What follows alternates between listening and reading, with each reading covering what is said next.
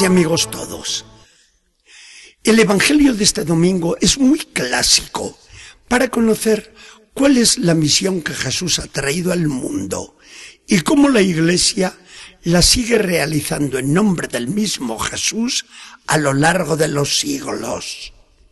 Jesús se halla en Cafarnaum, sale de la sinagoga aquel sábado y se retira a casa de Simón Pedro. Lo primero con que se encuentra es con una enfermedad preocupante. La suegra de Simón está con fiebre muy alta que puede complicarse y llevarla hasta la muerte. Jesús se le acerca con cariño. ¿Qué te pasa, mujer? La agarra de la mano, le ordena levantarse y la enferma, curada del todo, se pone a servirles a todos en la mesa.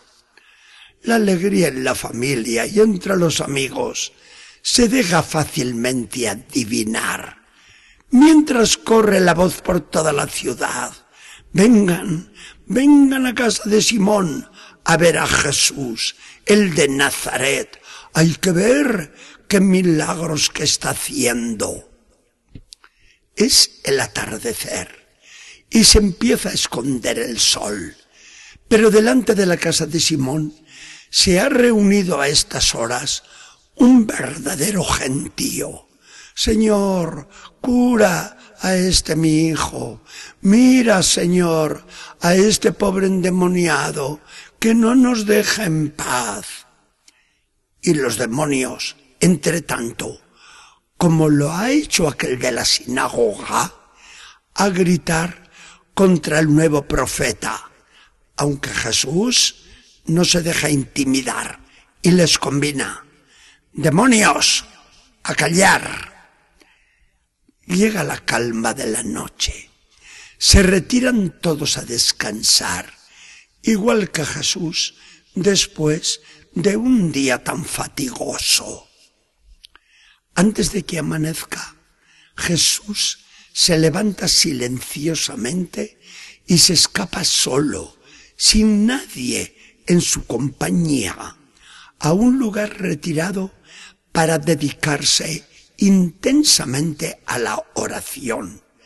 Siente verdadera necesidad de hablar y desahogarse con Dios su Padre. Entre tanto, nuevos grupos de gente ante la casa de Simón, el cual, con sus compañeros, se lanzan en busca del maestro. Lo encuentran rezando y Simón le apremia.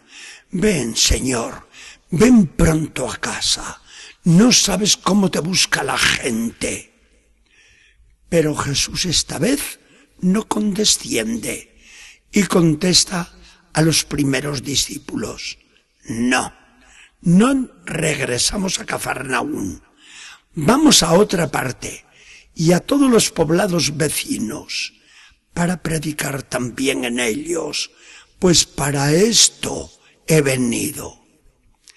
Y comenzó entonces aquel correr ininterrumpido por casi tres años a través de la Galilea y la Judea, predicando en todas las sinagogas, curando enfermos y expulsando a los demonios.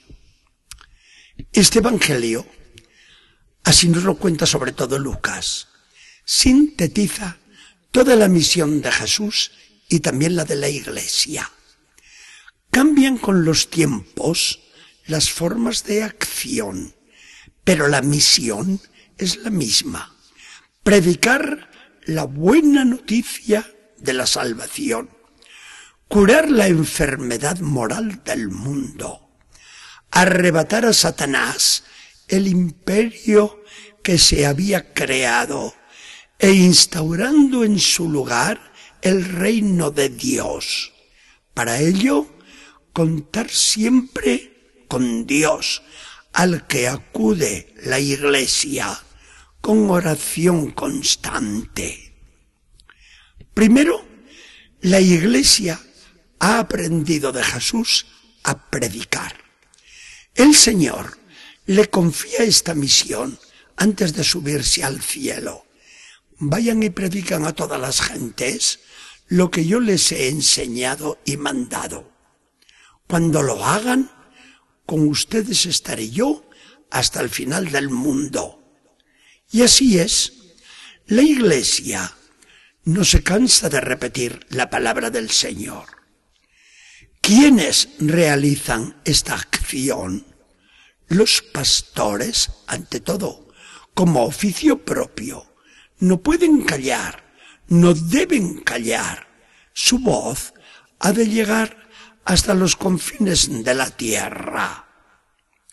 Solamente ellos han de predicar. No. Comunicar la palabra del Señor lo hacemos también nosotros. Todos, hasta los laicos, porque comparten la misión de los pastores y llevan la palabra de Jesucristo a todos sus ambientes.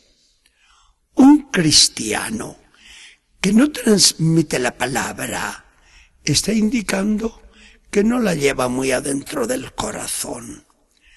Cuando la palabra está muy metida dentro, cuando el amor a Jesucristo llena el corazón, cuando el celo por la salvación del hermano preocupa de verdad, se siente la necesidad de llevarle el mensaje de la palabra. Vendrá después el erradicar del mundo el mal. La enfermedad física es signo de otra enfermedad mucho peor, la enfermedad del pecado.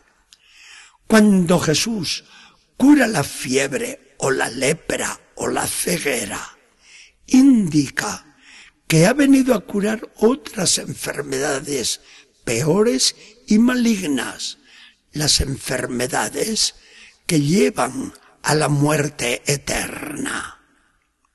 La Iglesia hace lo mismo. El ministerio de los enfermos ha sido siempre uno de los más queridos del pueblo cristiano.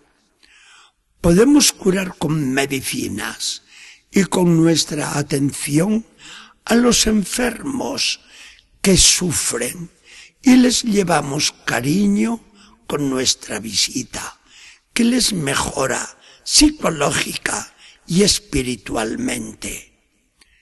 Pero la Iglesia hace además mucho más que eso. Con la conducta y la acción moralizadora de sus hijos, contribuye a la sanación del mundo, aquejado por tantas lácaras que vienen del pecado y llevan a mayores culpas. Esto es lo mismo que echar del mundo al maligno. La conducta intachable del cristiano es el exorcismo más eficaz contra el demonio, a la par que la mayor contribución al progreso del reino de Dios.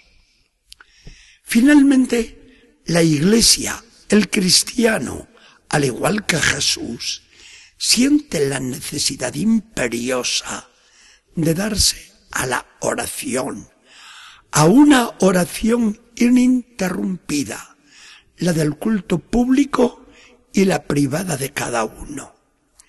Quien ora da fe de que lleva a Dios dentro y de que siente con fuerza la filiación de Dios.